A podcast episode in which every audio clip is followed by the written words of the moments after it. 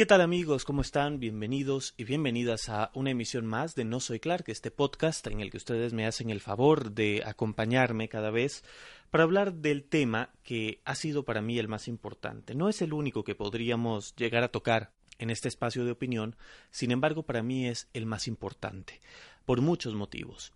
Venezuela. Hoy quiero hablar sobre un tuit que leí del periodista colombiano Luis Carlos Vélez, que me pareció totalmente legítimo el planteamiento que hacía, porque es algo que yo venía pensando desde ayer y que comentaba con mis amigos venezolanos con mucha preocupación.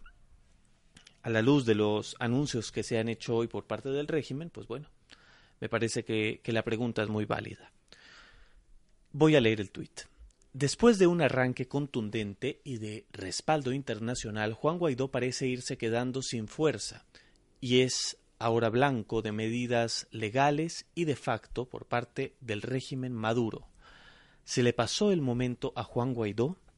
Yo creo que la respuesta es bastante complicada y vamos a enmarcarla en el anuncio que hizo hoy el señor Elvis Amoroso, eh, que es el contralor espurio del régimen de Maduro en Venezuela de inhabilitar políticamente por 15 años a Juan Guaidó Márquez. Este es un anuncio que la comunidad internacional, por lo menos los 60 países que reconocen a Guaidó como presidente encargado de Venezuela, no reconoce. Por ello, podríamos pensar que esta inhabilitación no tiene mayor peso. Sin embargo, nos deja claro que el régimen de Maduro está buscando la forma de debilitar a Guaidó con el tiempo, esperando, esperando que se debilite. Y conforme pasan los días, las semanas, todo el panorama parece llenarse de sombras y no hay claridad sobre qué está pasando en la oposición venezolana.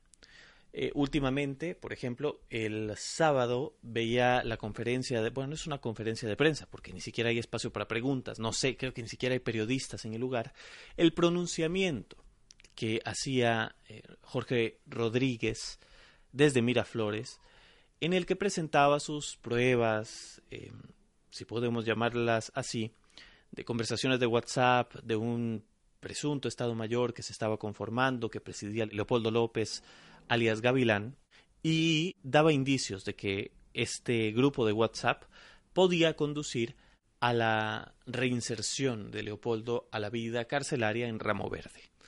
Algo que por supuesto nos preocupa muchísimo, porque eh, según lo que hemos podido entender de este proceso que inició en enero para Venezuela, Leopoldo López ha sido la mente detrás de Guaidó aun cuando Jorge Rodríguez en estos chats quería hacer entender que había disputas por el poder entre ellos dos, lo cierto es que ha habido una cooperación importante entre ambos.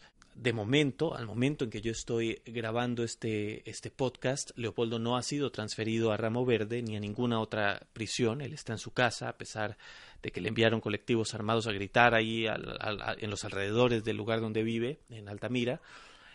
Esto vamos, tensa la situación, cuando menos, porque es cierto que la imagen o el sentimiento que empieza a haber en la comunidad venezolana en el exilio y por supuesto también en Venezuela, adentro del país, es de cierta preocupación y casi desesperanza.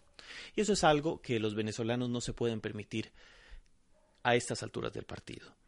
Es un sentimiento muy peligroso y yo lo entiendo, Leopoldo seguramente lo entiende, Guaidó lo entiende. Todos podemos entender la desesperación del pueblo venezolano por salir del infierno en el que viven. Sin embargo, tras el anuncio de esta inhabilitación política, nos preguntamos qué sigue. Yo comentaba hoy con una de mis colegas que tal vez los escenarios son varios, y no todos parecen ser tan favorables.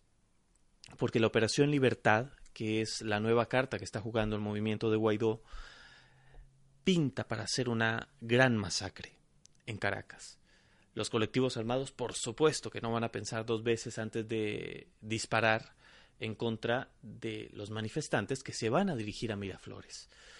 Y esto es muy complicado. Es, es, verdaderamente difícil pedirle a la gente que salga a la calle sabiendo que los colectivos les van a disparar, que la Guardia Nacional no los va a defender, porque nuevamente se está confiando en que la Guardia Nacional se ponga del lado de los civiles y sea este el elemento que termine de quebrar la cadena de mando para lograr el cese de la usurpación en Venezuela. Esto ya lo vivimos, esto fue lo que se esperaba el 23 de febrero en Cúcuta y bueno, del lado del Táchira y no sucedió. Finalmente, si bien ya hay más de mil soldados fuera de, de Venezuela que cruzaron al lado colombiano para alejarse del régimen, hasta el momento no se ha producido el quiebre masivo que esperaríamos en la cúpula del gobierno y ello no deja de preocupar, porque entonces significa que la Operación Libertad podría estar esperando nuevamente que ocurra algo que en el pasado no sucedió. Si la Operación Libertad, que va a tener un primer simulacro, que esto es algo que a mí la verdad me parece complicado comprender, va a haber un simulacro el próximo 9 de abril, espera que la Guardia Civil se ponga del lado de los civiles, ahí yo creo que podría quedarse cojo el plan al haber puesto una fecha pública, que bueno, la verdad es que no, no sé de qué otra forma habrían podido organizarse, había que poner una fecha de manera pública, lo que están haciendo es dar un plazo al régimen para arreciar los ataques en contra de Guaidó. Y esto puede suceder de muchas formas. El argumento que dio el señor Amoroso para la inhabilitación de Guaidó eran los viajes que había hecho al extranjero y dijo que esos 91 viajes no habría sido posible costearlos con el salario de diputado de Guaidó. Y esto es algo que hoy, en su pronunciamiento en Montalbán, Guaidó confirmó. ¿Cuál salario? No nos pagan desde 2016. Por supuesto que no podía costear ningún viaje con el salario. Pero, más allá de cualquier argumento que ellos quieran presentar, todos sabemos que el sustento es simplemente la dictadura, ¿no? El desconocimiento de la institucionalidad en Venezuela, poner cualquier excusa para quedarse en el poder. Y esto es lo peligroso del régimen de Maduro. Ellos no se van a ir. Hay que sacarlos. ¿Cómo? ¿Cuándo? No lo entendemos. Me preocupó, por ejemplo, el hecho de que hoy Guaidó dijera que le dijera a la gente que no comieran el cuento de que solos no podemos porque este es el hashtag que venía usando el movimiento 20 Venezuela, presidido por María Corina Machado, para invocar la activación del artículo 187, numeral 11, y del principio R2P. A mí me parece que lo único que hace en este momento, esta, este pronunciamiento de Guaidó, de decir que no coman ese cuento, lo que hace es agravar o reiniciar divisiones en la oposición que son innecesarias y peligrosas. En este momento lo que se ocupa es unidad. Y también esto es algo que tiene que saber María Corina Machado. Tiene que haber una estrategia sólida y tiene que haber un plan B y un plan C. No nos puede volver a pasar lo que ocurrió el 23 de febrero, cuando esperábamos que si no se podía entrar con la ayuda humanitaria a Venezuela, habría una respuesta articulada por parte de Colombia o de Estados Unidos o de cualquier ente de la comunidad internacional para hacer pasar esta ayuda o para proteger a los civiles que estaríamos, que estuvimos en los puentes tratando de pasar del otro lado. Esto no ocurrió.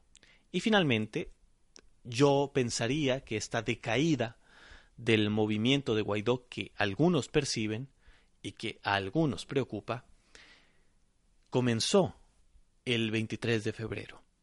Creo que el momento de mayor gloria lo tocamos el 22, cuando Guaidó llegó de manera sorpresiva al concierto. Ahí todos pensamos que la libertad era inminente y nos equivocamos. No fue tan rápido como pensamos y un mes después seguimos en las condiciones de gran tragedia humanitaria que únicamente se agrava en Venezuela tras los apagones. La Operación Libertad se va a hacer con o sin Guaidó pensaríamos, pero probablemente se debilite sin Guaidó. Por lo cual, el régimen podría estar pensando en detenerlo muy pronto, porque el señor Amoroso, al final de su pronunciamiento, instó a la Fiscalía a tomar las acciones legales correspondientes. Guaidó tiene que dar pasos contundentes y yo creo que lo está haciendo. Eh, me gustó mucho la no fue una conferencia de prensa como la de ayer, sino un encuentro con los vecinos de Montalbán en el oeste de Caracas para invitarlos a organizarse para poner en marcha la Operación Libertad.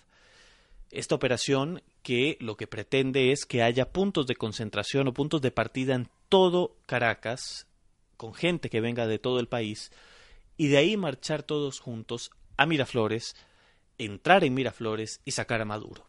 Suena muy fácil, suena maravilloso, de hecho, pero el peligro es altísimo. Tanto los militares como los colectivos hacen pensar que la Operación Libertad podría convertirse en una carnicería. Mientras todo esto sucede, hoy American Airlines anunció la suspensión indefinida de sus operaciones en Venezuela.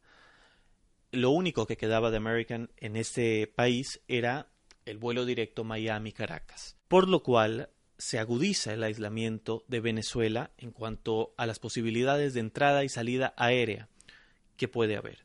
Mientras tanto, yo al tuit de Luis Carlos Vélez, en el que pregunta que si se le pasó el momento a Guaidó, daría una respuesta. Depende. Depende de la gente.